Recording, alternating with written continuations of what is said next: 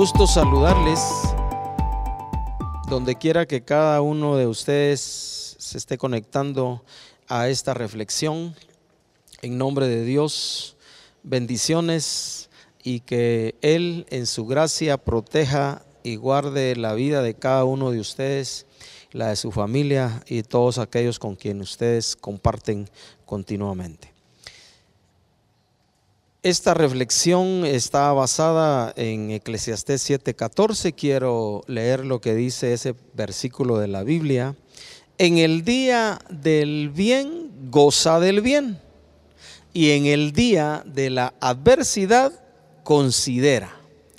Dios hizo tanto lo uno como lo otro a fin de que el hombre nada halle después de él. Que Dios use estas palabras, eh, esta reflexión para bendecir tu vida, nuestra vida y la vida de aquellos que amamos. Le puse a esta reflexión qué hacer en la adversidad. El escritor bíblico literalmente dice que tenemos la oportunidad como es natural y común a cada uno de nosotros cuando nos va bien, cuando estamos pasando tiempos de, calidad, tiempos buenos en la vida, gozar del bien. Y ciertamente lo hacemos.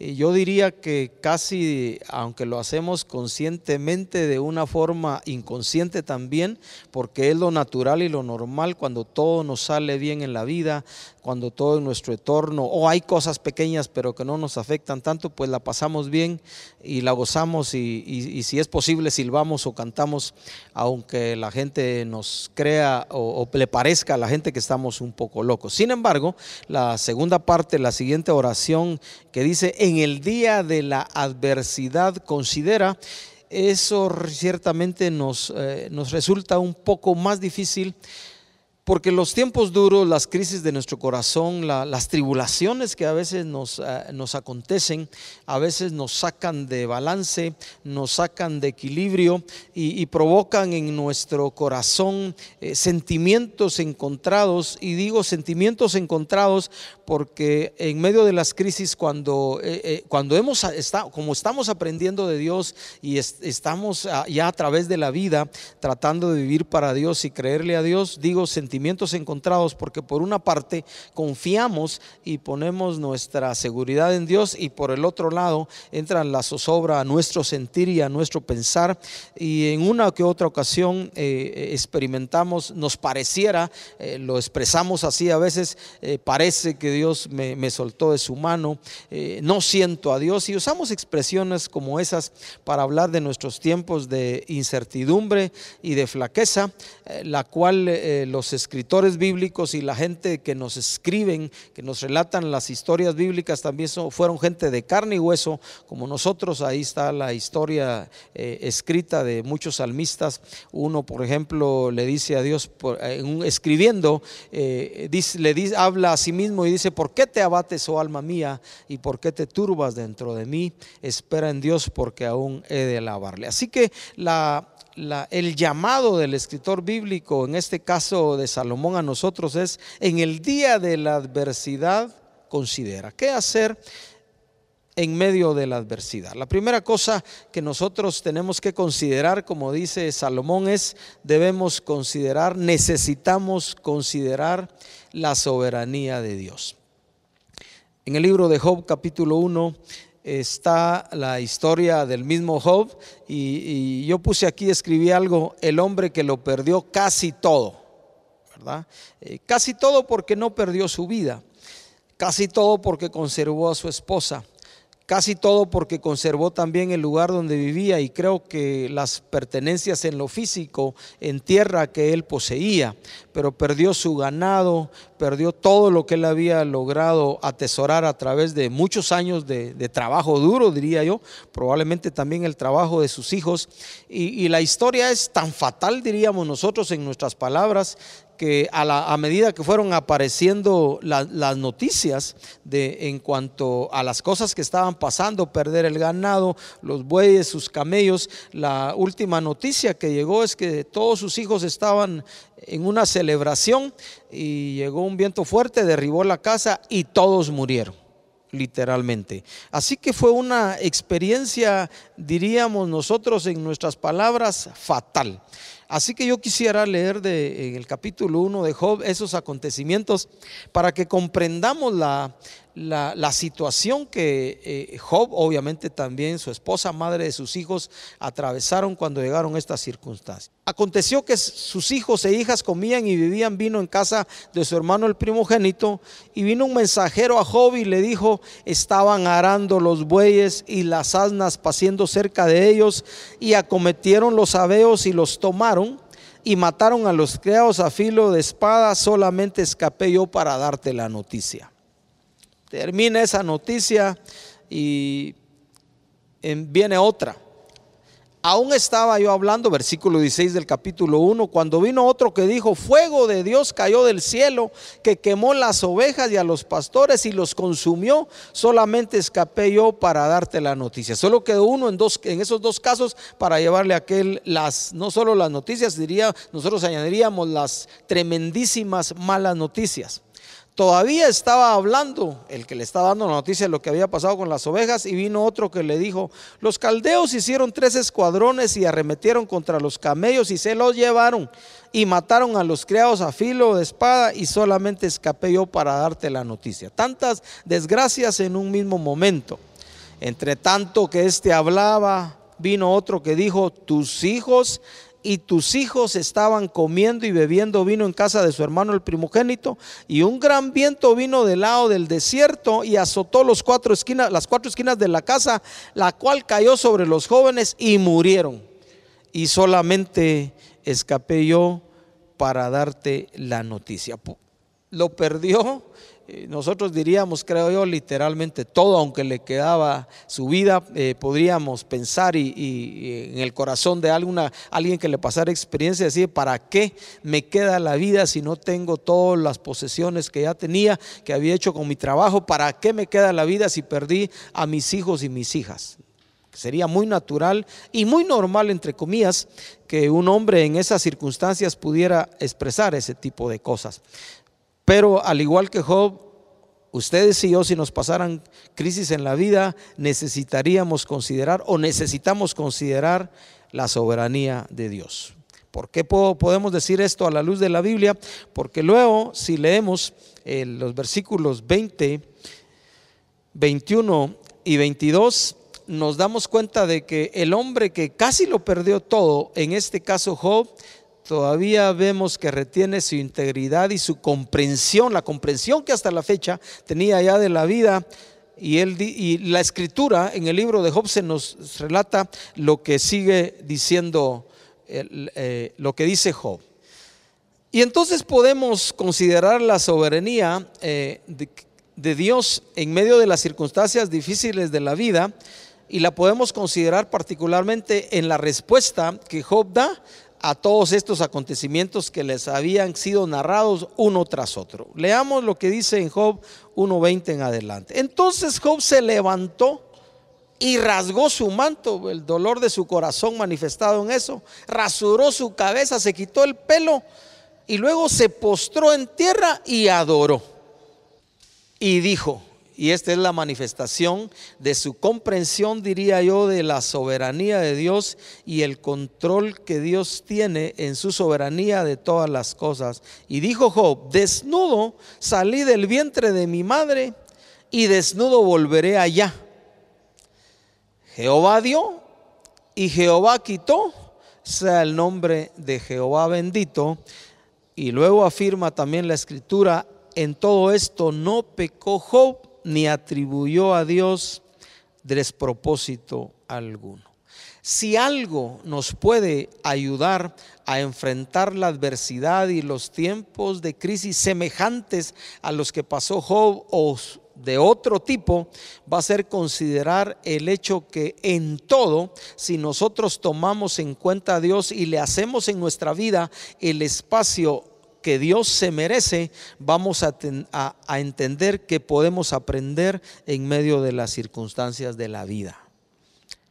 La Biblia dice que Job no atribuyó a Dios despropósito alguno.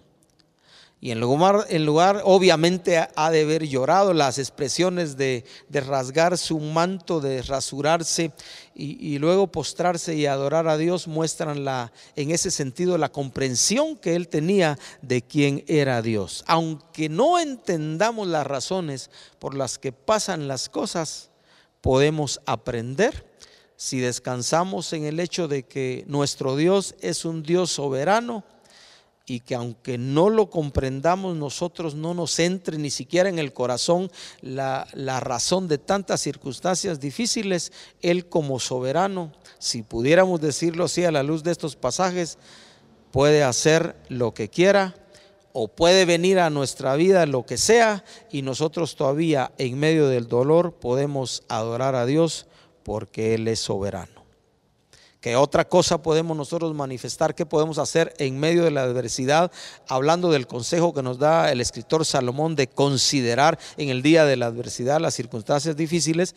La segunda cosa que quisiera mencionar es que debemos considerar el hecho que lo bueno y lo malo son parte de la vida. Por supuesto, a mí me gustaría eh, poder decirte te quiero decir que a partir de este momento y que yo diga estas palabras, de aquí en adelante todo te saldrá fantásticamente bien.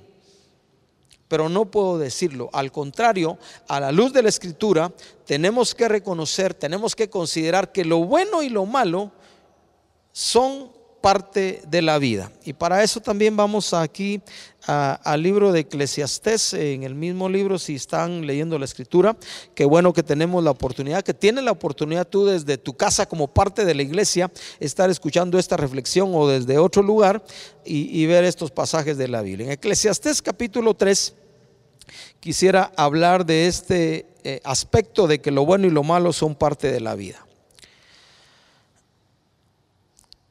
Eclesiastés, capítulo 3. Muy bien. Dice el escritor, de nuevo Salomón nos está hablando, todo tiene su tiempo. Y todo lo que se quiere debajo del cielo tiene su hora. Tiempo de nacer, se alegran los padres, se alegra la familia, pero la siguiente parte es complicada para la familia, para los padres o los hijos o para los que hemos perdido familiares. También hay tiempo de morir. Hay tiempo de plantar y tiempo de arrancar lo plantado. Eh,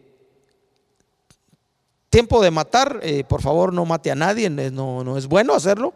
Tiempo de matar y tiempo de curar. Tiempo de destruir y tiempo de edificar. Mire, hay tiempo de llorar, dice Salomón, el escritor, pero también hay tiempo de reír. Hay tiempo de echar, de endechar, de hacer lamento, pero hay tiempo de bailar. Hay tiempo de esparcir piedras y hay tiempo de recoger piedras. Hay tiempo de abrazar y tiempo de abstenerse de abrazar. Tiempo de buscar, hay tiempo de perder, hay tiempo de guardar, hay tiempo de desechar. Tiempo de romper y tiempo de coser, tiempo de callar y tiempo de hablar. Mire cuánta sabiduría hay en la escritura. Hay tiempo de amar y hay tiempo de aborrecer. Por favor, no aborrezcas a nadie, aborrece lo malo nada más.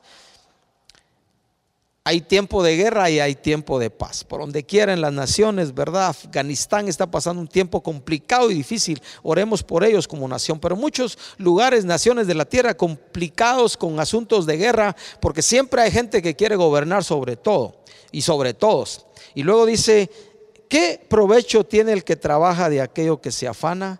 Porque todo tiene su tiempo.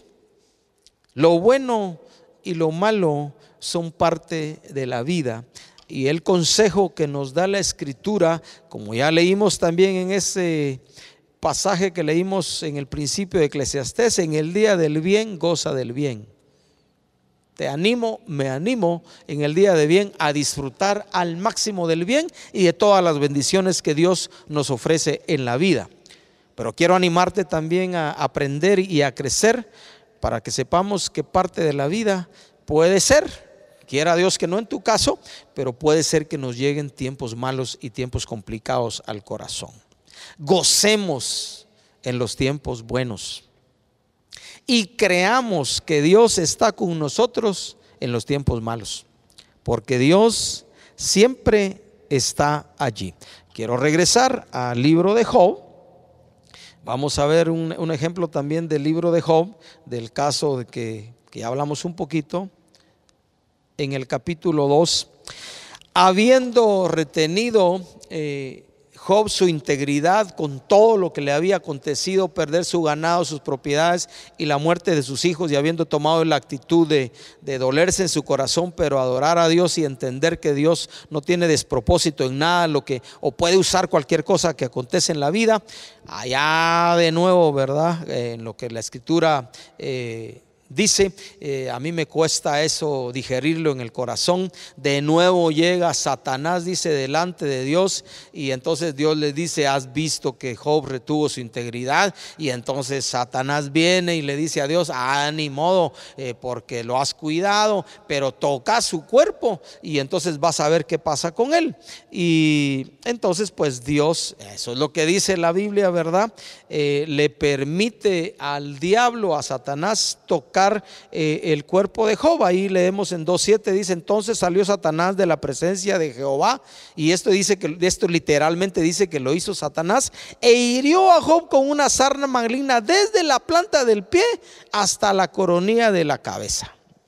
Imagínense qué tremenda enfermedad. Y vamos a leer hasta el versículo 10. Y tomaba Job un tiesto para rascarse con él y estaba sentado en medio de ceniza. Entonces le dijo su mujer, aún retienes tu integridad, aún sigues considerando que todo tiene sentido en la vida.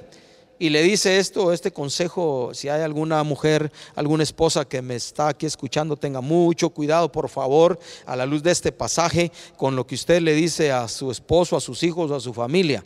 Aún retienes tu integridad, le dice, maldice a Dios y muérete.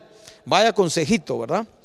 Y entonces Job le dijo, como suele hablar cualquiera de las mujeres fatuas, has hablado. ¿Qué dice Job? Pregunta, ¿qué? ¿Recibiremos de Dios el bien y el mal no lo recibiremos? Y luego dice, en todo esto no pecó Job con sus labios. ¿Recibiremos de Dios el bien y el mal no lo recibiremos?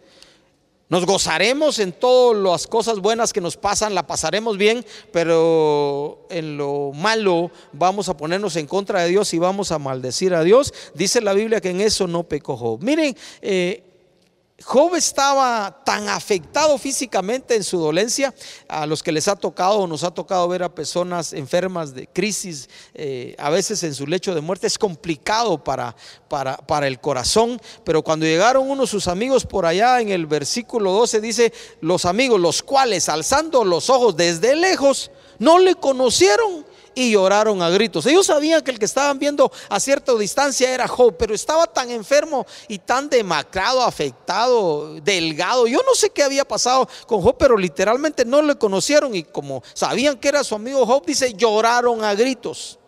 Y cada uno de ellos rasgó su manto y los tres esparcieron polvo sobre sus cabezas hasta el cielo. En otras palabras, Job estaba literalmente fatal, arruinado. ¿Verdad? Sin embargo, Job, como parte de su integridad, porque la Biblia dice que no pecó, él ya para entonces había entendido que lo bueno y lo malo son parte de la vida. ¿Qué consejo en medio de estas consideraciones que tenemos que hacer puedo, quise escribir y decirte acá? Gocemos nuestros tiempos buenos, perdón, y creamos que Dios está con nosotros en los tiempos malos, porque eso es una realidad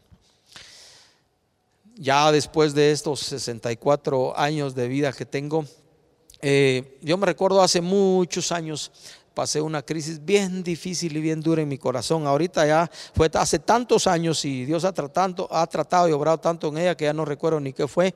Solo que me recuerdo que en una de esas ocasiones que sufrí mucho, yo le dije a Dios, después de esto, creo que no me puede pasar nada peor. Mire, le cuento que me equivoqué. Después de eso vinieron otras cosas y otras cosas y han seguido viniendo cosas y cosas que no son buenas y no son difíciles, dolorosas para mi corazón y he, he tratado de seguir entendiendo que en la vida acontecen cosas buenas, pero también pasan cosas malas. Y yo creo que en los tiempos malos es cuando más eh, ustedes y yo, eh, agarro aquí el micrófono más duro, ustedes y yo nos aferramos más a Dios, porque cuando las cosas nos pasan por la piel, aprendemos nuestra necesidad de de Dios. Lo bueno y lo malo son parte de la vida y eso también necesitamos considerarlo. Tercera cosa que quiero hablar de cómo hacer para enfrentar la adversidad, qué hacer en medio de la adversidad. Evitemos compararnos con los malvados, con la gente mala. Y para esto vamos a ir al Salmo 73. Si alguna vez te ha pasado esto o, alguna vez ah, eh, alguien te lo ha dicho porque pudiera ser que te lo hubieran comentado, eh, me recuerdo cuando hace algunos años aprendí algunas lecciones de este salmo hablando de evitar compararnos con los malvados, con lo que la Biblia llama los malos. En el Salmo 73, del 1, quiero leer del 1 al 10, dice esto. Ciertamente es bueno Dios para con Israel, para con los limpios de corazón. Pero luego dice el salmista, en cuanto a mí, casi se deslizaron mis pies. Por poco resbalaron mis pasos. La razón, porque tuve envidia de los arrogantes viendo la prosperidad de los impíos, porque no tienen congojas por su muerte, pues su vigor está entero, no pasan trabajos como los otros mortales, ni son azotados como los demás hombres por tanto, la soberbia los corona. Se cubren de vestido de violencia. Los ojos se les saltan de gordura. Logran con creces los antojos de su corazón. Se mofan y hablan con maldad de hacer violencia. Hablan con altanería. Ponen su boca contra el cielo y su lengua pasea la tierra. Mire, eh, miren lo que el salmista nos está diciendo que le había tocado ver a él y cómo él consideraba desde su perspectiva, desde su vista, desde su mirada, lo que acontecía con los malos. Parece, ¿va? Porque la impresión que él tiene es que parece que la vida de ellos, aunque ellos son malos, todo les va bien, ¿verdad? En cambio, ¿va? Dice el versículo 12 todavía el salmista hablando de los malos. Y aquí estos impíos, sin ser turbados del mundo, alcanzaron riquezas. En otras palabras, son malos y les va bien. ¿Verdad? ¿Cuántas ocasiones yo he escuchado varias veces? Usted y yo eh, hemos pensado eso, hemos sentido eso, o hemos escuchado a alguien decir, mira, fulano de tal es malo y esto, esto, y mira, le va bien. Y entonces algunos hasta dicen, yo creo que me voy a empezar a portar mal, va, que no sea tu caso, pero no lo hagamos. Y el salmista luego compara su vida con esos malos. Dice, eh, eh, dice en el versículo 3 el salmista, verdaderamente en vano va, porque él se considera bueno, él limpiado mi corazón y lavado mis manos en inocencia. En otras palabras, ser bueno, ser santo, ser apartado, vivir para Dios, parece que no me ha ayudado mucho. Él luego dice, pues he sido azotado todo el día y castigado todas las mañanas.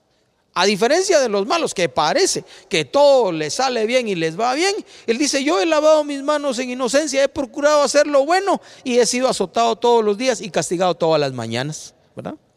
Evitemos, el consejo es, evitemos compararnos con los malos. ¿Y cómo podemos hacer eso? Pues considerar la vida en términos no solo de esta vida terrenal, sino en perspectiva de todo lo que es no solo la vida terrenal, sino la vida en la eternidad. Eh, dice el salmista en el Salmo 73, hablando de tratar de entender esa, esa razón de por qué a los malos parece que les va bien. Cuando pensé para saber esto fue duro trabajo para mí, porque es complicado para el corazón, es la realidad. A nosotros nos resulta difícil entender por qué a ellos les va bien y a los que parece, digo parece que nos estamos tratando de portar bien o no somos buenos, parece, eh, nos va mal. Hasta que entrando en el santuario, fue, duro trabajo para mí. Dice, hasta que entrando en el santuario de Dios, se metió con Dios, comprendí el fin de ellos. Porque al final de cuentas, el fin de los malvados, como dice la escritura, es este. Ciertamente los has hecho de, los has puesto en deslizaderos, en asolamientos los harás caer. Como han sido asolados de repente? Perecieron, se consumieron de terrores. Como sueño del que despierta, así Señor, cuando despertares, menospreciará su apariencia. Fue duro para el salmista. Y tuvo que entender que eh, al final de cuentas llega un momento en el que también los malos pasan y cosechan lo que siembran. Dice el salmista, se llenó de amargura mi alma y en mi corazón sentía punzadas. Era dura, casi que le estaba dando, no quiero ser exagerado, pero eh, eh, algo le estaba pasando en su corazón, le estaba doliendo y se sentía punzadas. Tan torpe era yo que no entendía, era como una bestia delante de ti. Porque la única manera realmente de comprender la razón de la vida, los propósitos de la vida, es que lleguemos ante Dios, estemos en su presencia, le conozcamos, porque entonces Él nos hará entender a la luz de su verdad, de su realidad como Dios, de su soberanía y de su palabra, eh, eh, ver la vida en conceptos de la eternidad. No podemos ver la vida solo en conceptos de lo terrenal. Tenemos que considerar eh, eh, lo, eterno. Y, el salmista llega un momento en que le dice, eh, era como una bestia, yo no le atinaba, dice. Lo que le está diciendo es, no le atinaba. Pero Dios le hizo entender. Y entonces, evitar comparaciones con los malvados, el consejo es, miren, miremos la vida en términos de la eternidad. Termino leyendo ahí parte del Salmo 73, dice, con todo, dice, en medio de toda su reflexión y esta lucha, escribió el Salmo, pero saber cuánto tiempo él pasó aprendiendo esto. Con todo, dice, yo siempre estuve contigo. Me tomaste de la mano derecha. Me has guiado según tu consejo y después me recibirás en gloria. Y luego pregunta, ¿a quién tengo yo en los cielos sino a ti? Pregunta y responde, y fuera de ti nada deseo en la tierra. Mi carne y mi corazón desfallecen, más la roca de mi corazón y mi porción es Dios para siempre. Porque aquí dice, los que se alejan de ti perecerán, tú destruirás a todo aquel que de ti se aparta, el fin de los malos. Y luego dice, termina diciendo el salmista, pero en cuanto a mí, el acercarme a Dios es el bien. He puesto en Jehová el Señor mi esperanza para contar todas sus obras miremos la vida, si es que nos da, preocupa o nos ocupa un poco, o alguien nos menciona la prosperidad de los malos, los malos, miremos no solo la vida en conceptos del la vida terrenal, lo presente, sino miremoslos en conceptos de toda la eternidad. Dios hablará nuestro corazón, Dios hablará nuestra vida y nos hará entender que estamos sembrando en la vida para una eternidad, no solo para este tiempo. Y el último concepto, la última idea que quiero dejarte de en esto, de en el día de la adversidad, considera es que necesitamos y debiéramos buscar apoyar a otros en la adversidad o en sus adversidades. Y para eso quiero ir al, ahora sí al Nuevo Testamento en Segunda de Corintios, espero haber anotado bien. Segunda de Corintios, capítulo 1. Versículos 3 al 4. ¿Qué otra cosa necesitamos hacer en medio de la adversidad? ¿Qué otra cosa necesitamos considerar? Necesitamos, debiéramos apoyar a otros en sus adversidades. Dice el escritor bíblico, bendito sea el Dios y Padre de nuestro Señor Jesucristo, Padre de misericordias y Dios de toda consolación, el cual nos consuela en todas nuestras tribulaciones para que podamos también nosotros consolar a los que están en cualquier tribulación por medio de la consolación con que nosotros somos consolados por Dios. En medio de nuestras crisis, en medio de las pruebas, en medio de la adversidad, en medio de lo más duro que pudiera acontecerte a ti, a tu familia, a tus amigos, o a mí, a mi familia, a mis amigos, a la gente que aprecio, usted y yo tenemos un Dios que es un perfecto consolador, su Santo Espíritu también es consolador, está en nosotros y Él nos ayudará, nos animará, ha tomado nuestra mano para no soltarla jamás y nos dará la paz, el consuelo, la fortaleza, lo que necesitemos en medio de las crisis y eso nos facultará a ti y a mí para que nosotros podamos apoyar a otros en medio de sus adversidades. Nada más placentero, diría yo, para el corazón humano cuando se está pasando por crisis y hay otros que tienen otras crisis de ir con ellos y en medio del dolor, también unirnos al dolor de ellos y bendecirlos con palabras de ánimo. Si nosotros tenemos recursos para poder bendecirlos con algo material que ellos necesiten, de igual manera lo podemos hacer porque Dios nos bendice para que nosotros podamos bendecir. Podemos crecer en medio de las crisis. Dios, y eso nos facultará a nosotros porque Dios va a estar con nosotros, nos va a consolar para que nosotros también podamos bendecir a otros. Resumamos, ¿qué hacer en medio de la adversidad? Consideremos número uno la soberanía de Dios. Aunque no entendamos las razones, podemos, por las que pasan las cosas, podemos aprender. Segunda cosa, lo bueno y lo malo son parte de la vida. Gocemos los tiempos buenos y creamos que en los tiempos malos Dios está con nosotros. Tercero, evitemos compararnos con los malvados. Miremos la vida en términos no solo de lo terrenal, sino de la eternidad. Y lo último, apoyemos a otros en sus adversidades.